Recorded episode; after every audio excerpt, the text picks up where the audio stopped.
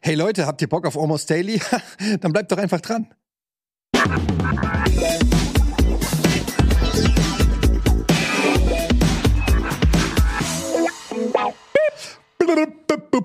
Colin Gibbel! Wir haben alles versucht, jemanden zu bekommen. Hat nicht geklappt. Deswegen ist Colin heute hier. Ja. Wusste es. Aber gut, ist eine richtig solide Comedy-Rampe. Und ich, ich wusste schon, tut mir leid, dass mein Lachen schon verraten hat. Ja. Aber schön, dass du mal wieder da bist. Schön, ja, schön. Ja, danke, dass ihr mich eingeladen habt. Ich freue mich immer, Immer. hier zu sitzen mit euch gemütlich. Ja. Technisch gesehen haben wir dich nicht eingeladen. Budi hat abgesagt. Und es war noch ein Platz frei, ne? Und du warst der Erste, glaube ich, der in der an der Küche im Kühlschrank nicht Ja. schnell genug weg war. Ja. Ja. Aber ich freue mich immer tatsächlich. Ich fände das auch nice, wenn du und Buddy. Es muss nicht immer ein Buddy fehlen, damit ein Colin kommt. Hatten wir ja auch schon, ne? Ja. Gab's schon mal, aber manchmal ist die Situation natürlich so auf Kante genäht. Dann muss man dann nehmen, was man kriegen kann. Mhm. So in deinem Sinne. Und ähm, jetzt sitzen wir hier. Und Mach dich nicht kleiner, als du Zusammen. bist. Ich bin aber auch schon ziemlich klein. Wie groß bist du? 1,78. Das ist ja lächerlich klein. Ich bin Wie groß bist du? 1,80. 1,80. Jeder, der sagt, er ist 1,80, ist 1,79. Ja, das kann tatsächlich sein, aber ich, äh, bei mir ist es dadurch legitimiert, dass ich bei der Musterung gemessen wurde und da wurde mir gesagt 1,80 und ich bin natürlich, ich bin kein, ich bin nicht groß und es kann durchaus sein, dass ich 1,79 bin, aber das ist keine Lüge, sondern das war offiziell und da habe ich gedacht, wenn ich schon irgendwas mitnehme von der Bundeswehr, dann doch zumindest die 1,80. Vielleicht bist du ja auch noch gewachsen seitdem. Das Ab wann wächst man nicht sein. mehr? Das ist unterschiedlich. Ab wann wird man kleiner? Das ist Ist unterschiedlich. auch unterschiedlich. Aber da kommen wir natürlich auch alle hin. Aber Sex- 1,80 ist eine gute Zahl. Das finde ich ist wirklich, das ist nicht zu groß, das ist aber auch nicht zu klein. Aber das ist Die tatsächlich so, das ist so ein aus. Klassiker. Das ist so wie Ja. Leute äh, Mitte 40, die dann sagen, sie sind 39. Einfach, das ist halt, das ist so, ein, so, eine, so eine Plattform, auf die sich viele Leute gerne noch äh, raufziehen, weil es einfach besser klingt als 1,78 oder 1,79. Aber ähm, von daher ist der Verdacht durchaus angemessen. Das Ding ist ja, ich habe ja mehrere Körpergrößen, je nachdem, ob ich gerade stehe oder nicht. Also es gibt Ja. so eine Brutto- und eine Nettogröße bei mir. Ja. Und das ist halt das Problem. Brutto bin ich 1,86, netto 1,79 tatsächlich. Und häufiger bin ich aber 1,79, teilweise sogar 1,75 unterwegs. Ja, aber das ist ja zum Glück, mittlerweile ist das Alter ja, ke- die Größe ja nicht mehr so ein richtiges Thema in unserem Alter. Ich komme jetzt auch nur drauf, ohne jetzt hier direkt ein Thema kapern zu wollen, was wir gar nicht besprochen haben. Aber was für eine Relevanz Größe haben kann, das habe ich letztens, letzte Saison gemerkt, als wir im Freizeitpark waren mit der Familie. Du Und bist nicht auf die Achterbahn gekommen. ich darf natürlich überall fahren, weil ich zum Glück noch nicht den Umfang habe oder zu groß oder zu klein bin. Aber es gibt ja Menschen, die zu jung oder zu klein sind. Mein Sohnemann zum Beispiel. Und es war wirklich so, der ist, der ist zum Glück genau auf dieser Linie auf Thrill Rides, Achterbahn, Kirmes auf sowas Bock zu haben. Also den haben wir gut dahin dressiert. Der hatte keine sagen wir Chance. Mal. Und wir saßen in, in, im Hansapark in einer Achterbahn, die heißt ähm, der Royal Scotsman. Und da darfst du ab einem Meter, ab 100 Zentimeter rein. Und er war mit Schuhen 98 Zentimeter.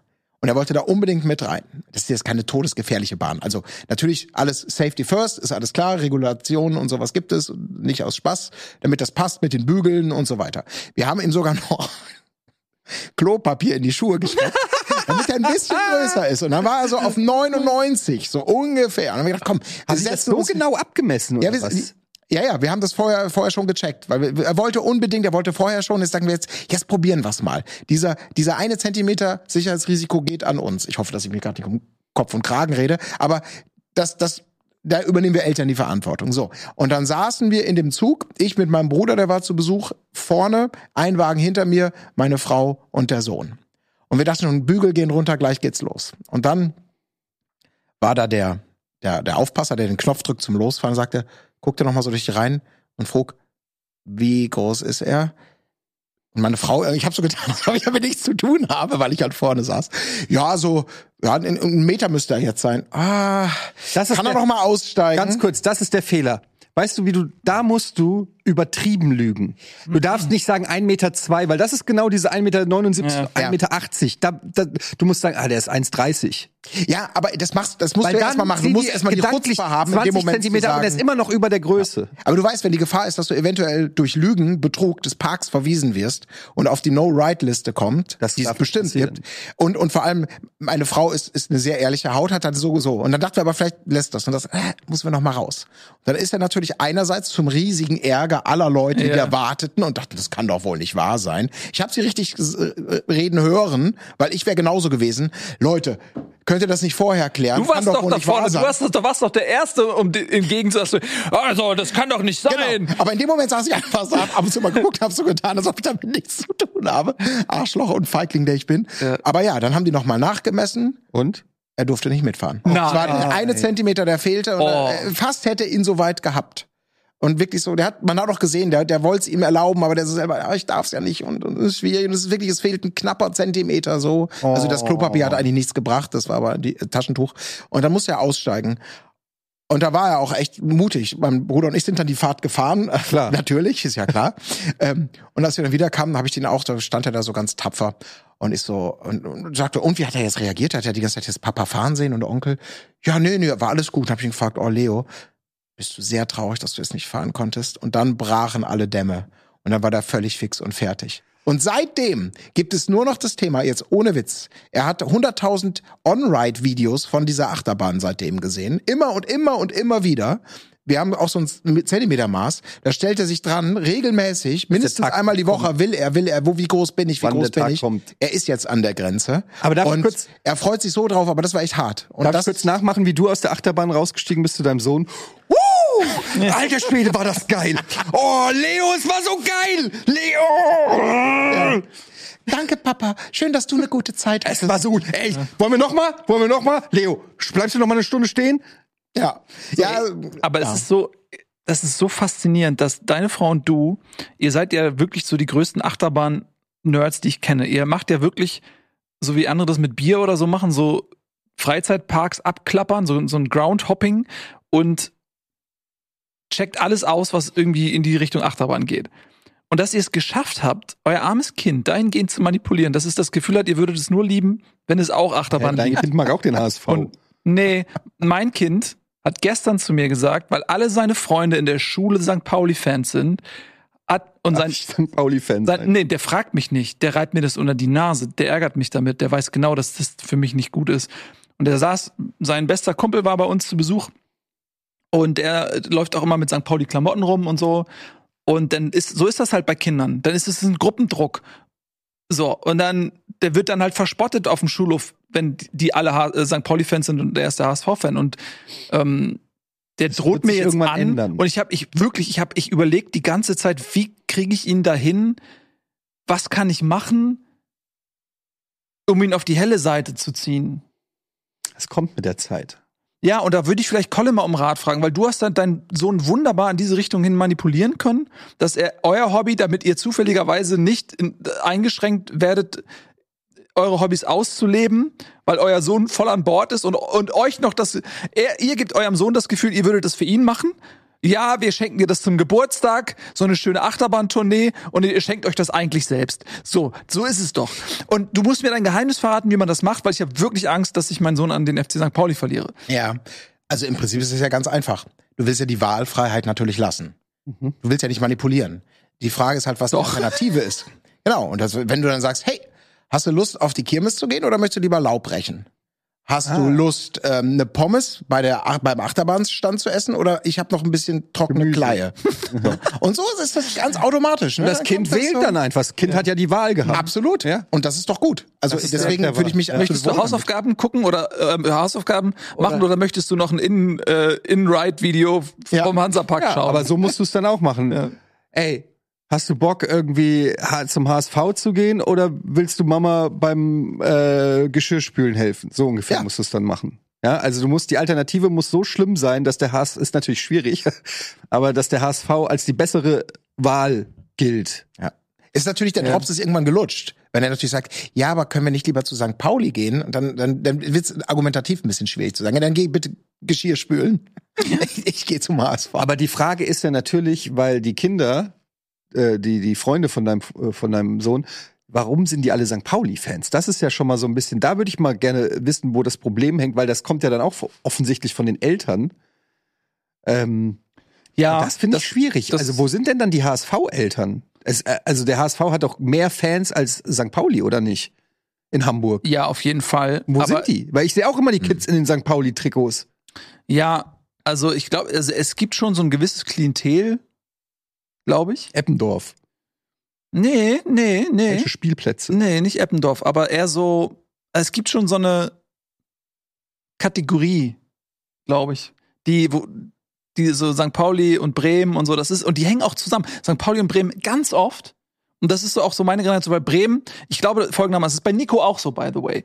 Es gibt so ein, weil der FC St. Pauli war lange Zeit sportlich nicht relevant. Die haben halt oft auch sogar in der dritten Liga gespielt und zweite Liga. Und das St. Pauli war nie der Verein, wo du gesagt hast, okay, meine Lust auf sportlichen Erfolg, auf sportliche Relevanz in höchsten Regionen kann ich über den FC St. Pauli ausleben, sondern da hat man dann halt andere fußballerische der Emotionen bekommen. Verein, ja. genau so, das, das, das, das, da waren andere Sachen so. Ich war auch als Kind oft am Millantor und so. Ich weiß das. Und dann hast du aber noch einen zweiten Verein gebraucht, wo du sagst, okay, ich muss aber auch ein bisschen diese, diese, diesen internationalen Flair, auch mal einen Titel gewinnen, das brauche ich. Und dann haben viele Leute, glaube ich, Werder Bremen genommen, weil die ja auch lange Zeit erfolgreich waren, so unter Otto Rehagel, die waren ja auch dann deutscher Meister häufiger, dann später noch mal in den also 2004 waren sie noch mal deutscher Meister, aber auch in den 90ern waren die waren die sehr relevant sportlich und das war dann glaube ich so der Zweitverein, der einem das gegeben hat. Und dann gibt's halt oft diese Kombination aus, aus dem FC St. Pauli und Werder Bremen. Sieht man ganz oft. Und ähm, das ist, sind so gewisse Leute, ich kenne die mittlerweile, ich kann denen das ansehen und die sind offensichtlich auch viele an der Schule von meinem Sohn.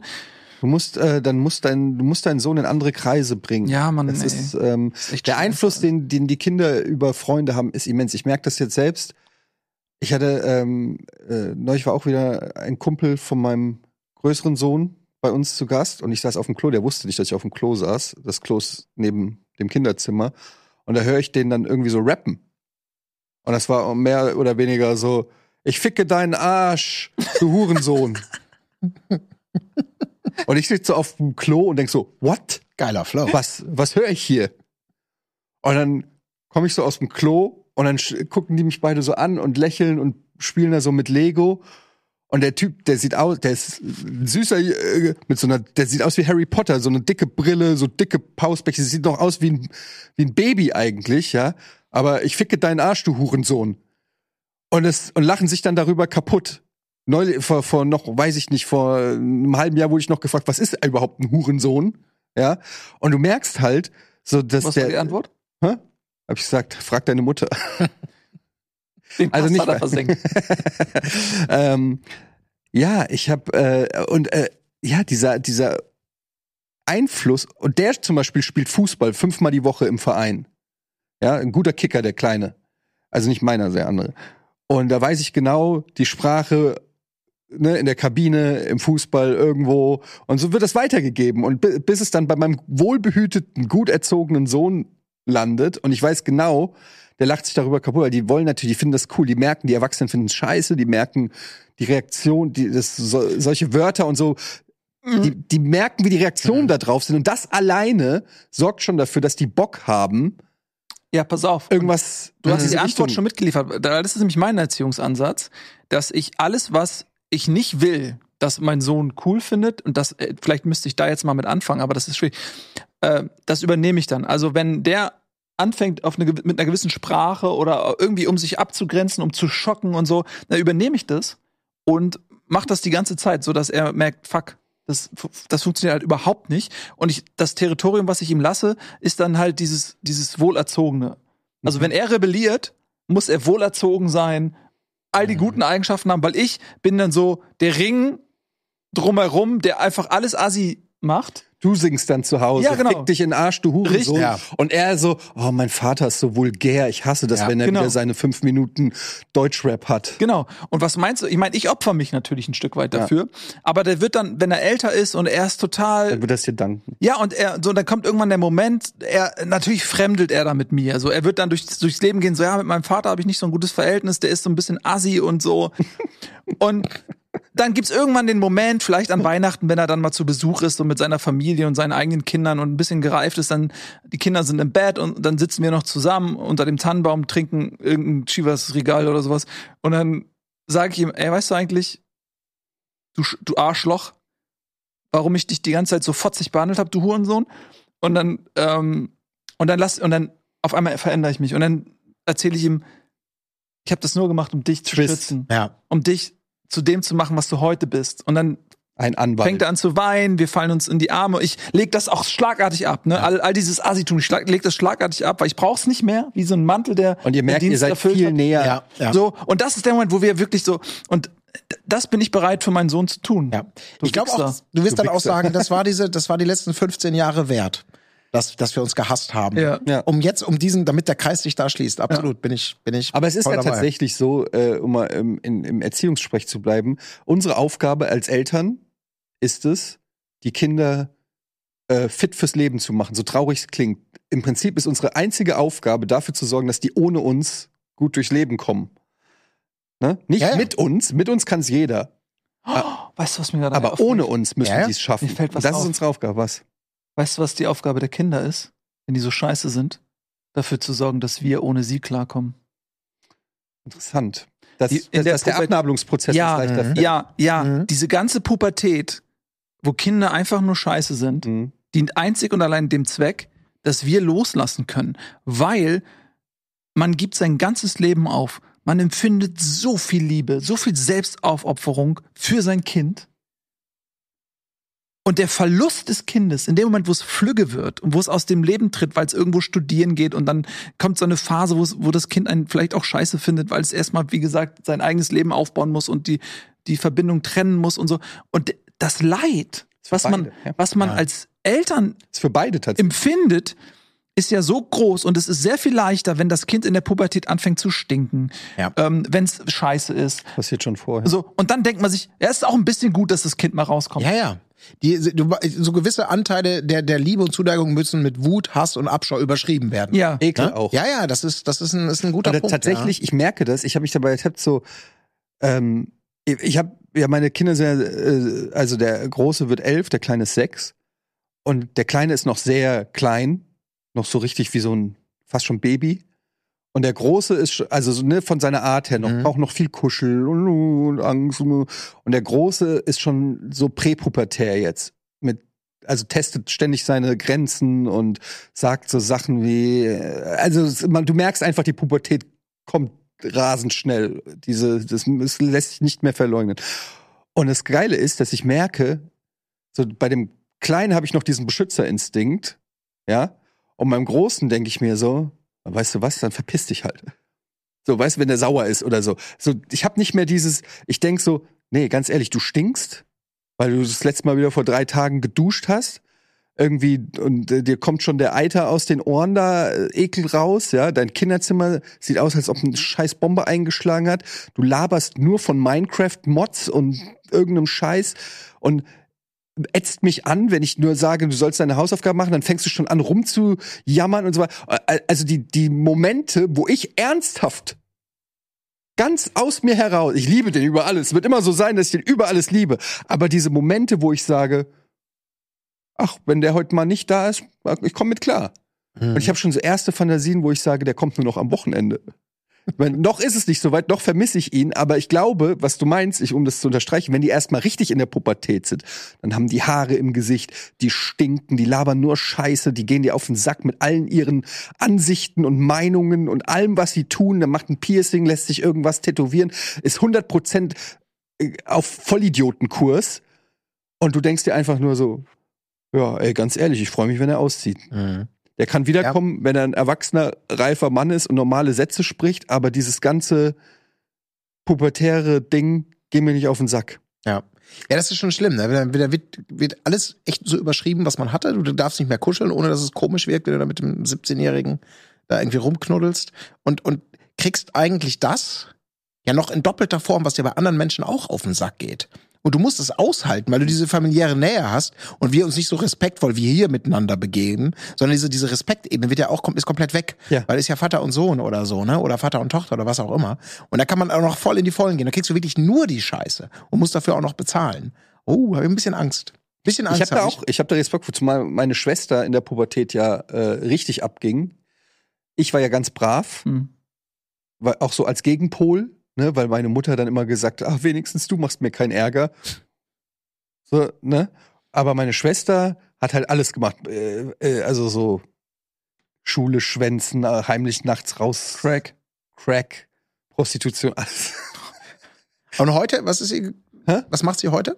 Immer noch Prostitution. Äh, heute ist Aber- in, der, aber es- in der Politik. In der Politik. Ja, ist gut. Ja, ist gut. ja das. Ach ja. Nein, aber dieses, dieses Thema Pubertät ist es so krass zu sehen, wie das, weil man denkt immer so, ja, ich werde es anders machen. Ich habe Verständnis für mein Kind. Ich gehe auf das Kind ein. Ich kann mich, ich bin ja auch noch ein junger Vater. Ich kenne die Sachen, die. Bist also, du nicht? Und, äh, äh, du denk, ich sag, du denkst dir das so. Du denkst, du komm, du, du bist derjenige, der das so managen kann, dass das nicht passiert. Aber du merkst mit der Zeit, wie du keinen Einfluss darauf hast, wie das, wie, wie, die werden älter und immer eigenständiger und dein Einfluss oder das, was du sagst und machst, die ent entwickeln so schnell so eine eigene nervige Persönlichkeit. Mhm. Und es ist so crazy, das zu sehen, wie ätzend die werden. Und du weißt, dass es passiert und du denkst dir einfach nur, ich hab doch, wie, wie soll ich den anfassen? Wie soll ich den ansprechen? Wie kann ich mich dieser Sache nähern? Und es geht aber nicht, weil Mhm. es ist, gehört halt einfach für ihn und für seine Entwicklung dazu, sich abzunabeln von den Eltern und diese Grenzen zu verschieben. Und es muss so sein. Und trotzdem ist es irgendwie, obwohl man das alles weiß, ist es halt super komisch. Es ist super komisch, das, das Ja. zu sehen, wie Kinder von diesem süßen, kleinen, hilflosen, ich brauch dich, Papa, zu dem, ja, ist mir doch egal. Äh. So, und du denkst dir einfach nur, wo ist dieser nette, aufgeschlossene, kluge Junge hin? Warum bist du jetzt so ein kleiner, ranziger Penner? Mhm. Das ist so, ah! Ja, das, ich mich. ja, ja. Das ist halt äh, die Entwicklung. Aber ich finde auch auf dem, ihr habt ja auch Jungs. Ist euch das mal aufgefallen? Es gibt ja diesen, die Entwicklung, dass wir, dass man sagt, ist okay, so Geschlecht, so, es gibt nicht so ein angeborenes Geschlecht, sondern vieles auch erzogen sozusagen, ne? Also so, so gewisse Rollenbilder, Klischees, Verhaltensweisen, dass es eher anerzogen ist als bei der Geburt einem Geschlecht äh, mitgegeben. Aber wenn ich so auf dem Schulhof, ich hole meinen Sohn immer ab und dann spielen die da noch auf dem Schulhof alle und die Jungs, ne, die sind völlig irre. Die sind komplett, die sind einfach alle irre. Ja. Die, die rennen rum, die kloppen sich, die beschmeißen sich, die, die sind so scheiße wild. Wirklich wie so wilde Tiere. Sind die übereinander, fallen die übereinander her, bilden teilweise so einen richtigen Pulk, so einen Knäuel, wälzen sich auf dem Boden, treten sich, geben sich. Und man steht da nur und oh fuck, soll ich jetzt eingreifen? Ich bin ja keine Lehrkraft. Äh, guckt dann so hilflos, fuck. Und manchmal schaffe ich es nicht, dann gehe ich dazwischen und sage, ey Leute, ihr könnt euch nicht mit Stöcken beschmeißen. Das geht einfach, sorry, es geht einfach nicht. Und man guckt sich so um und denkt so, was ist das jetzt? Ist das eigentlich das, Komplett irre. so, und die Mädchen, la la la la la la la. Und dann denke ich mir so, okay, das ist das. Also, Nein, das ist auch nicht anerzogen, das ist Instinkt. Das ist in den Menschen drinne. Und in, in den, also das, das ist 100 Prozent ist das so, dass auch ähm, evolutionär, dass das Sinn ergibt. Also ne, äh, aus der Biologie heraus muss ich doch nicht sagen, du bist doch Experte in diesen Themen, dass der, dass die, die, die Männer müssen die, die, die Mammuts bekämpfen und die Frauen müssen die, äh, müssen behüten und, und ernähren. Also das ist so in uns. Und das merkst du auf dem Schulhof in der reinsten Form. Und äh, jo, ich meine, wenn ich sage immer zu meiner Frau, weil die, die ist, die ist mit zwei Schwestern groß geworden, also mit Mutter, also waren es vier Frauen, ein Mann. Ihr, bei, ne? Und ähm, jetzt zu Hause sind, ist sie mit drei Männern oder drei Jungs, mit mir und meinen zwei Söhnen. Und die checkt manchmal, ich denke ihr manchmal so, du hast keine Ahnung, was noch auf dich zukommt. Also weil die manchmal so nicht, weil die denkt, was für bescheuerte Sachen machen die, ja. Ähm, irgendwie dann irgendwas kaputt hauen, au- ohne Sinn und Grund, einfach weil es Spaß macht. Und sie sagt, du hast keine Ahnung, was noch, was, wenn ich überlege, was ich für dumme Scheißideen hatte als Kind und Jugendlicher, ohne großen Gedanken, so einfach, oh, Feuer, brennt das, mal gucken. So. Und das, das die, die, die, die ist da noch nicht für sensibilisiert, wie primitiv wir Männer sein können. Also in unseren Instinkten. So was für bescheuerte, auf was für bescheuerte Ideen wir kommen und, und wie, ja, animalisch auch so Sachen kaputt hauen. Aber, aber sagt sie denn, wenn du ein Beispiel Feuer irgendwas anzünden, mal gucken, was passiert. Also ich kann das alles sehr gut nachvollziehen, aber sagt sie denn, Ja, das habe ich aber auch mal gehabt, aber ich habe es überwunden. Oder wir sagen, ich bin in meinem Leben noch nie auf die Idee Nee, gekommen, nie. diese Sachen. Also für sie einfach komplettes Fremdland. Komplett fremd. Die, die, die checkt manchmal nicht, auf was für Ideen die kommen. Und Mhm. ich sag, das ist doch ganz normal, das hat doch jeder gemacht. Also jetzt mal sowas, eine, eine Lappalie auf eine Baumspitze klettern. Das sagte die, das hatte, sie hatte noch nie in ihrem Leben das Bedürfnis, auf eine Baumspitze zu klettern. Mhm. Ja gut, aber das ist auch echt lame. Nein, aber ja, okay, aber nur so als Beispiel, ne? Und ich bin Nee, als ich, Kind, also das ist lame, das nicht zu machen. ja. Ja. Äh, Und, aber als Kind bin ich auf jede scheiß Baumspitze geklettert Ja. und habe gehofft, dass der Baum so ein bisschen schon sich biegt, damit ich den so in den so. Das war für mich, ich bin durch, durch einen Park gegangen oder durch äh, was weiß ich, durch den Wald oder was und ich habe die Bäume gescannt. Und das ist aber nicht bei jedem Nee, aber das, das ist, hat mein Sohn auch gemacht, auch äh, früh schon. Und das war auch für mich immer so, dann ist er auf diese Bäume raufgeklettert. Und ich dachte, immer, äh, nee, reicht jetzt auch, ne? Und ich war immer so hin und her gerissen zwischen, Mhm. okay, ich kann jetzt nicht meine Angst auf ihn projizieren und ihm dann Ängste vermitteln, die er mit sich rumschleppt, weil ich gerade in dem Moment Angst habe, weil der ist also völlig selbstbewusst, wie so ein Braunbär da die Bäume hoch.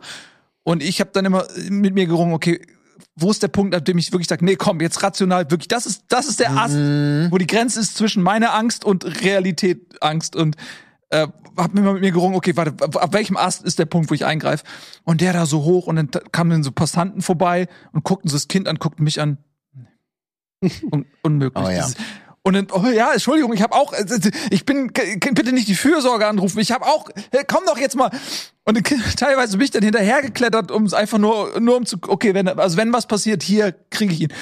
Alter Schwede, ey. Das ist wirklich Kinder. Ja, ist Instinkt. Ja, aber äh, äh, genau die, ich weiß nicht, ob ich diese Geschichte mal erzählt habe, aber genau das mit, mit Höhe, ähm, also diese, dieser innere Konflikt zwischen Sicherheit und Unversehrtheit und ich lass dich mal ausprobieren und du hast selber ja auch Instinkte und gewisse Dinge und Erfahrungen musst du machen. Ich hatte das mal ganz, ganz schlimm. Da waren wir auf dem Landhof vor einem halben Jahr, also so, so, so Eltern trinken Kaffee, Kinder gehen auf den Abenteuerspielplatz und da standen überall auch so, da war so, eine- so, so eine Art Heuballenpyramide, also eckige Heuballen, da konnte man hochklettern. Äh, und da spielten die Kinder wild drauf rum. Und Leo war zu dem Zeitpunkt logischerweise noch kleiner, als er jetzt ist, aber der hat immer schon ein Rieseninteresse gehabt, von Sachen runterzuspringen. Und der ist, es war alles voll mit Eltern und wuselnde Kids und ich hatte ihn gerade, äh, meine Frau war Kaffee trinken irgendwo drüben und ich habe so, okay, ich gehe mit ihnen zum Heuballen. Und dann ist er auf den zweiten Heuballen, es gab drei Stufen. Vom dritten, im Leben springt da keiner runter. Ich wäre vom zweiten schon nicht gesprungen. Also als Erwachsener, aber gut, als Erwachsener ist man ja auch faul und dann noch mal panischer. Und er wollte unbedingt von dem zweiten Ballen springen. Und das war schon eine ordentliche Höhe. Und drumherum wuselten die Kinder und die Eltern standen da und beobachteten das. Und er wollte es unbedingt. Und ich habe wirklich so, nein, Leo, das ist zu hoch. Das ist zu hoch. Ja, vielleicht ist es aber auch nicht zu hoch. Und du willst es ja unbedingt. Und ich guck mich da so um und weiß genau, ich will ihn jetzt eigentlich springen lassen. Und ich werde in zehn Sekunden wissen, ob ich Mhm. irgendwie der coolste Vater vom Landhof bin und wir abklatschen und alle sagen, boah, mutig. Oder wirklich das Jugendamt kommt und sagt, wie können Sie denn nur? Und er ist gesprungen und es ist nichts passiert und er hat gelacht. Und ich habe natürlich sofort danach, war dieser Konflikt gelöst für den Moment und war, ja, ihr seid halt nicht so cool. Äh, Aber ich habe so mit mir gerungen, also genau Ja. wie du sagst, weil es hätte wirklich, ich sah nur Knöchel zerplatzen. Das ist auch gefährlich, weil es gibt teilweise auch genau in diesen Landhöfen, wo dann mehrere Eltern und Kinder sind, so das, das sind teilweise alles Undercover-Cops vom Jugendamt. Und da hast du die Situation, dass auch die Kinder, äh, in dem Moment, wo dann dein Kind springt, dann ähm, müssen die ihr T-Shirt aufmachen, da ist die Uniform drunter, auch so die Fünfjährigen sind alle schon eingestellt. Alle, die da sind, das sind Zugriff. drei, 23 Leute, alle sind vom Amt, haben das alles komplett nur inszeniert, um so Leute wie dich dann ausfindig zu machen. Sie sind doch einfach nur faul. Ich habe doch genau gesehen, wie sie da auch mal auf ihr Handy geguckt haben zwischendurch, anstatt die Sorgfaltspflicht ernst zu nehmen. Ne? Aber das ist auch Aber so ein Ding. Das ist auch, wir sind ja alle internetsüchtig, ich auch. Und vor allem so süchtig, dass man so, so ein Eskapismus, dass man, wenn man, sobald man Leerlauf hat, geht die Hand zum Handy und okay, ich muss den Leerlauf mit irgendeinem dummen Beballer unterbrechen. Aber das ist ja auch oft die Situation, wenn man mit den Kindern unterwegs ist. Zum Beispiel, äh, wieder auch Beispiel Schulhof. Wenn ich den dann abhole und dann muss ich da noch dumm rumstehen, weil der mit seinen Freunden spielt und ich will ihm das ja gönnen, und es ist jetzt kein Termindruck, dann soll er sich da, lieber er tobt sich jetzt aus, als ich nehme ihn direkt mit nach Hause und dann macht er nur Scheiße, weil er nicht ausgelastet ist. Oder ich muss mit ihm rausgehen, um ihn noch auszutoben. Soll, sollen die sich müde machen? Und dann stehst du da auf dem Schulhof und ich denk so, ja, es ist, ich kann jetzt eigentlich nicht aufs Handy gucken. Das ist für die Kinder und für die anderen, die anderen Eltern judgen mich, die Lehrer judgen mich und denken, okay, das ist so ein Junkie. Und die anderen Eltern würden auch, und dann, aber oh, ich jetzt hier rumstehen und die ganze Zeit, ich stehe einfach nur und starre. Und ich will aber, also es ist ja auch nicht so aufregend, was die da jetzt machen. Und ähm, dann, manchmal mache ich dann, gucke ich dann so, tu so, ach, ja, ich tu so als nur eine Nachricht, okay, pack's wieder weg. Ah, ich langweile mich zu sehr. Ich habe aufs Handy geguckt beim Kinderchor, äh, Vorführung. da habe ich Kickbase gemacht, weil wir die Kinder haben Kinderkonzert gemacht, in der Grundschule war das noch. Zum Abschluss haben alle Kinder irgendein Instrument, Musiklehrer, weiß ich nicht. Und mein Sohn war der scheiß Letzte. In der gesamten Gruppe. Das heißt, ich musste mir davor irgendwie 25 Kinder, die mich nicht interessieren, Wie sind die anderen Eltern gegangen dann, oder was? teilweise. Das ist ja super das ist eine dreist. Ernsthaft? Das war teilweise unverschämt. Das Ja. fand ich auch. Äh, ja, ja, das habe ich damals im Podcast. äh, Die haben ihr Kind angeguckt, dann sind die abgedüst. Das ist ja kacke. Das ist nicht frech. Das ist halt scheiße. sind ja alle gefangen. Ja. Einer für alle, Genau, alle und du bist dann vor allen Dingen beim letzten Sinne war es nur noch nur noch wir da oder was, ne? Aber ich muss auch natürlich haben mich die anderen Kinder auch nicht interessiert, aber ich war natürlich da und habe dann natürlich so nebenbei so hier aufs Handy so gedacht so, weil ey, wenn der da jetzt auf der Blockflöte Flöte irgendwie äh, was weiß ich im März der Bauer trötet, ich halte das jetzt nicht hier eine Stunde aus, dann habe ich ja auch so nebenbei. Aber das war natürlich da auch, da wusste ich, es ist Ende des vierten Schuljahrs, wir sehen die hier alle nicht wieder. Und ähm, Ja. aber ich kenne diesen, diesen Druck, dieser, der nicht ausgesprochene Druck, der von anderen Eltern oder der so gejudged wird. Aber meine Erfahrung ist so, die meisten sind ja eher so, also nicht alle, es gibt immer diese Karens und diese super Helikopter, äh, Eltern und überengagierten, aber es gibt auch ganz viele, die auch am liebsten das Handy rausholen würden. Und äh, ganz am Anfang habe ich noch, das war krass, das habe ich ganz, da habe ich noch geraucht also da war mein erster Sohn noch ganz klein und dann auf dem Kinderspielplatz habe ich auf der Bank gesessen und geraucht. Unter freiem Himmel halt, ne? Und dann Das habe hab ich in aber gemerkt, und dann habe ich aber gemerkt, so, okay, das ist, äh, also es hat mich keiner angesprochen, vielleicht habe ich es mir auch eingebildet, aber ich war der Einzige. Und dann habe ich irgendwann mich dann vor den Spielplatz, also wo, der, wo die Tür ist zum Spielplatz, so, wenn es eine gibt, hab ich dann da gestanden und geraucht und mir gedacht, wie bescheuert das eigentlich ist, Mhm. weil das, Oh, das hatte ich mal, das war, das war auch meine erste Judge-Gängelung so gefühlt. Ähm, ich habe mich da mal irgendwann vor, vor ein paar Jahren auf dem Spielplatz getroffen mit Hannes. Der, der wohnt ja, ne, ehemaliger Grafiker, wohnt im, im, im selben Stadtteil wie ich. Und wir haben uns da mal irgendwie getroffen auf dem Spielplatz, ganz normal. Ja. Und es war ein schöner Sommertag. Und ich liebe das an Sommertagen, so Wochenendtag, äh, oder, oder wenn es passt, dann liebe ich es auch, wenn man eine Flasche Bier zu trinken. So, ne? Also ich, ich formuliere das jetzt schon so, als ob das das, das, das, das letzte Tabu wäre, eine Flasche Bier in der Öffentlichkeit zu trinken. Aber natürlich war das auch so. Wir sind dann zum Spielplatz gegangen, erstmals so getroffen als Vetter und ich dachte, oh super, ey, lass doch mal zum Kiosk ein Bierchen holen. Und er guckte mich dann an, er hatte da schon mehr Erfahrung, meinte, nee, das können wir nicht bringen. Und ich habe noch nie darüber nachgedacht. Also ich kenne das auch bei rauchenden Eltern, wenn ich dann so denke, ja, guck mal, die schloten da aber das, den Kind im, im Kinderwagen richtig zu. Was sind das nur für Eltern? Diesen Impuls kenne ich, weil ich selber nicht rauche. Aber da habe ich gedacht, wir trinken doch nur ein Bier. Wir, wir können doch hier ein Bier trinken. Das ist doch jetzt tagsüber, das Wetter ist schön. Und dann, nee, das können wir nicht, können wir nicht bringen. Das, das ist so. Und dann, seitdem bin ich äh, auch so total gehemmt. Ich dachte, eigentlich sind wir, ihr wollt doch alle hier ein Bier trinken. Wenn wir jetzt rumfragen würden, hey, ich gehe zum Kiosk, habt ihr Bock auf ein Bierchen oder ein Radler oder so? Ich bring mit. Würden, am liebsten würden doch alle sagen, ja klar, Wetter ist toll, die Kinder haben Spaß, wir sitzen in der Sonne. Was gibt's da Schöneres, als vielleicht auch ein Bierchen zu trinken? So. Aber äh, ich habe einfach diese, diese Blicke und dieses Gefühl und seitdem habe ich nie wieder auf dem Spielplatz getrunken. Ist vielleicht auch gut so. Seitdem habe ich nie wieder auf dem Spielplatz Ja, ich, getrunken. also ich referiere an jüngere Zeiten, Ja. ne? also in, als Ja. man so 14 war. ja. Da, deswegen stehen ja auch die Verbotsschilder am, an, also gehe ich davon aus. Jugendliche und Übernachtungsgäste sollen bitte nicht auf dem Ja. Spielplatz trinken, aber doch nicht normale Eltern, die einfach nur eine gute Zeit haben wollen. Aber da sieht man mal, wie sich das auch geändert hat. Ne? Ja, habt ihr schon mal, ja, sorry, habt ihr oder würdet ihr, kämt ihr auf die Idee auf einem Ja, Kinderspielplatz? da muss ich ganz ehrlich sagen, hatte ich noch nie das Bedürfnis. Ich trinke Ah, ja eh okay. kaum Alkohol. Und ich hatte jetzt, also zu den Zeiten, wo Oh. ich auf dem Spielplatz äh, war mit den Kids, hatte ich noch nie das Bedürfnis, Bier zu Ich auch nicht. Weil bei mir ist es so mit Bier, ich habe auch so eine eigenartige Beziehung zu Bier, weil ich auch keine, ich feiere Alkohol nicht ab und ich habe, wenn ich natürlich in jungen Jahren feiern gegangen bin und dann auch Alkohol getrunken habe, dann war für mich immer so, okay, ich trinke Alkohol und wenn ich aufhöre, muss ich sofort einschlafen. Ähm, das Hm. ist, weil ich dann betrunken bin und der, die Party ist vorbei. Man hört ja dann, wenn man dumm ist, erst auf zu trinken, wenn die Party vorbei ist und nicht, wenn man merkt, okay, ich sollte aufhören zu trinken. So, das, deswegen ist mein Körper darauf konditioniert, wenn ich jetzt Alkohol trinke und dann höre ich auf für eine gewisse Zeit, dann muss ich schlafen. Ich werde dann immer sofort müde. Wenn ich ein Bier trinken würde, mitten am Tag, das würde mich so müde machen. Ähm, deswegen, ich, also ich habe auch nie das Bedürfnis, so ein Alster, was so, so süß ist oder so, okay. Aber so mit so, mit, mit so einem, einem Bier im Schädel durch die Gegend zu laufen tagsüber, habe ich überhaupt gar keinen. Also ihr, ihr hättet mich denn Spaß. gejudged als Vater, Nö. wenn ihr da gewesen Ja. wärt? Schon, Ich hätte ne? dich cool Ja gut, dann hätte ich aber Nein, gesagt, guck mal, nein. er da mit seinem Nein, nein, Handy die nein. ganze Zeit. Ich Siehst du, kenn wie dich er ja. neugierig Ich kenn ist? dich. Und der da hinten geht rauchen. Nein, ich kenne dich und du weißt ja, du bist ein cooler, gebildeter äh, Mensch. Ah, ja. Und äh, Ein- ein- dann hätte das Style. Ein- weil, da, weil das, das hat sowas. Drü du stehst so drüber. Du, so, das hat so, aber wenn, wenn ich jetzt jemanden, den ich nicht kenne, ähm, der auf dem Spielplatz raucht und Bier trinkt, würde ich denken, okay, alles klar. Wo ist das, wo ist das Drehteam? Vater hier. So, ja, genau. Nö, also ich bin da, also es kommt drauf an. Ich würde das nicht verallgemeinern wollen. Also bei Rauchen finde ich, Rauchen finde ich da weniger schlimm, weil für mich macht das jetzt nicht so einen Unterschied, ob man auf dem Spielplatz raucht oder auf dem Bürgersteig daneben. So, also Rauchen, es wird halt öffentlich geraucht und das sehen die Kinder. So, ne? Ähm, solange das jetzt äh, nicht irgendwie dem Kind ins Gesicht bläst oder so, da würde ich einfach denken, so, ja, okay, krass, es gibt noch Eltern, die vor ihren Kindern rauchen. Ich habe das Gefühl, das passt nicht, es Mhm. ist nicht mehr so Ja. der Zeitgeist. Ja. Also es wundert mich Fall. eher, ne? Mhm. Weil, aber wir sind, ich bin ja in einer Raucherfamilie groß geworden. In den 80ern hat alles geraucht. Um dich rum, überall, im Restaurant, in geschlossenen Räumen, im Auto.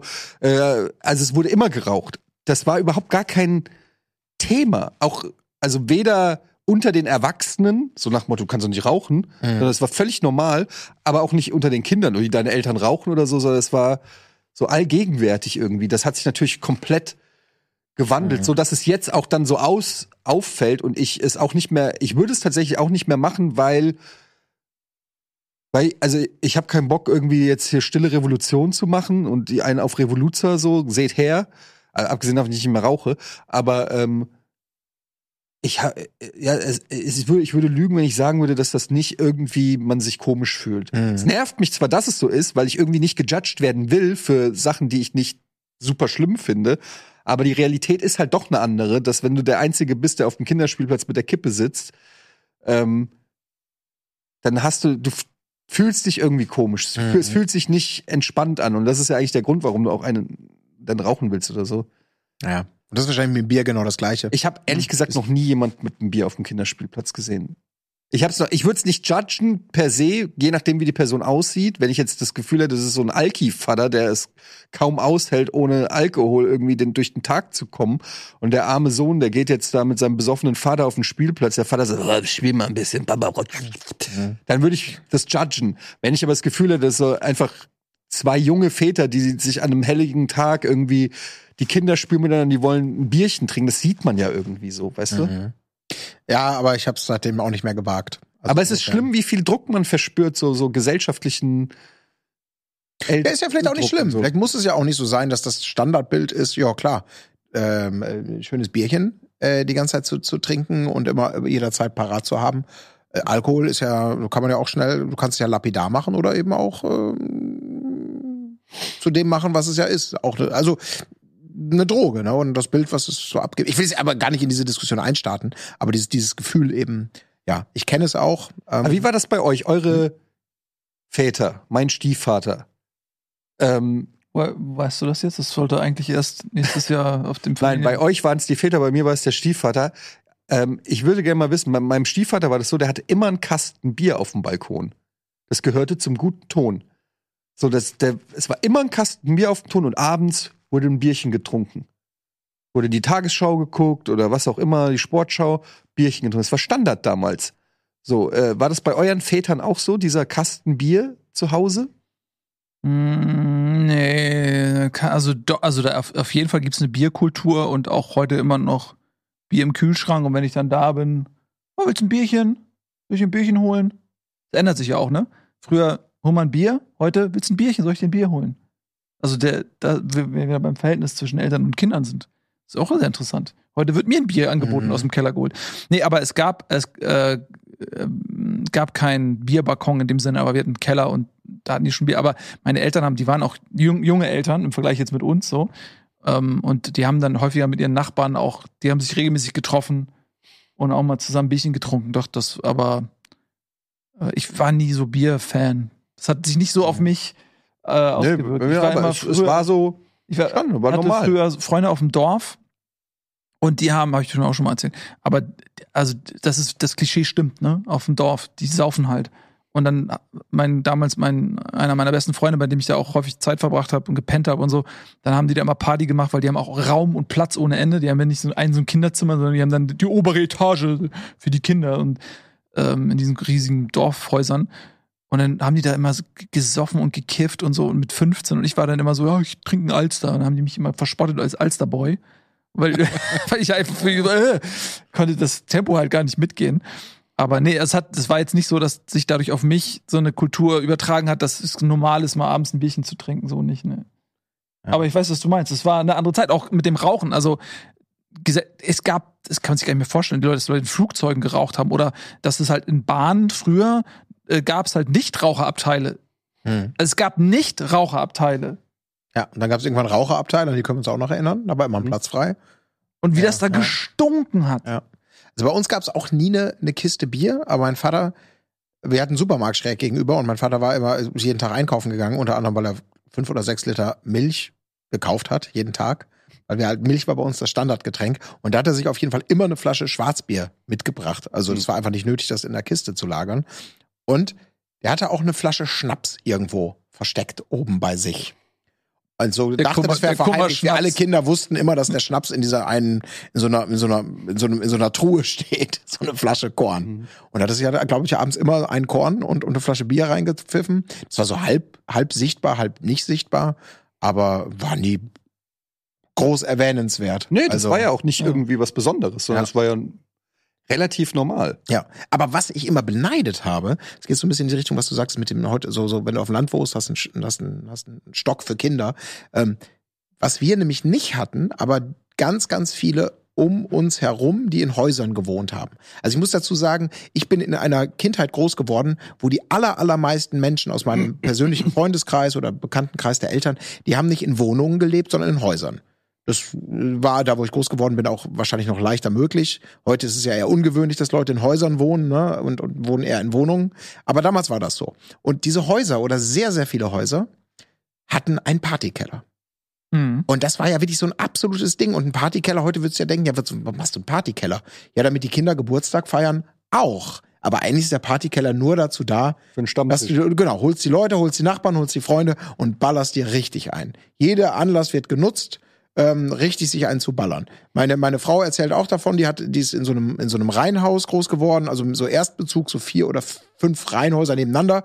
Und jedes Haus, was neu gebaut wurde, die sind also komplett da eingezogen. Man kannte sich nicht, hatten alle einen Partykeller. Und haben immer reihum gewechselt. Jeder Anlass, jeder Geburtstag wurde im, jeweils im Partykeller der Leute ähm, gemacht. Und das fand ich immer unglaublich geil. Also ein Partykeller zu Ihr haben. auch, oder was? Ne, wir hatten keinen. Weil man, da konnte man drin spielen, aber auch später, als die Pubertät einsetzte, dann waren mal die Feiern da, wo der Partykeller war, waren immer geiler, weil da war alles schon so ein bisschen vorbereitet mit Zapfanlage und Musikanlage und, und Kacheln, die man leicht abspritzen kann. So, das war alles gut vorbereitet.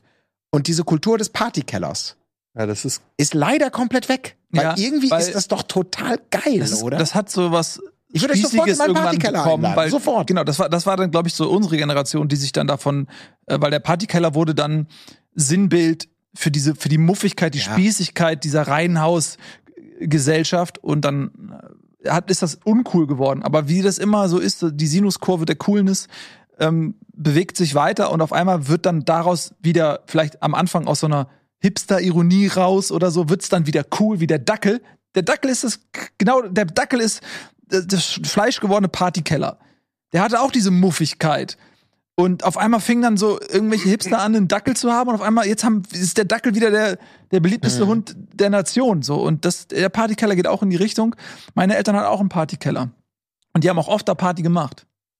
Weiß ich noch. Ja, aber ist doch geil, oder? Ja. Die haben Also ich meine, exakt das auch gewesen, Ja. Reihenhaus und so. Und dann diesen einen Party. Die haben da richtig Gas gegeben teilweise mit Und den ganz an- Nachbarn und so. Bei mir ganz andere Welt. Also ich kannte original niemanden, der in einem Haus gewohnt hat. Niemanden. Aber du Ja. kommst auch aus Frankfurt und äh, wir kommen ja eher so aus dörflichen Ja. Gegenden. Also da gab es gab's, ja. äh, gab es überhaupt nicht. Nur Wohnungen, immer Wohnungen und auch Geburtstage und so weiter und äh, dann in der Pubertät oder so. Also wenn du irgendwie, dann ging es meistens entweder in irgendeinen Park oder so.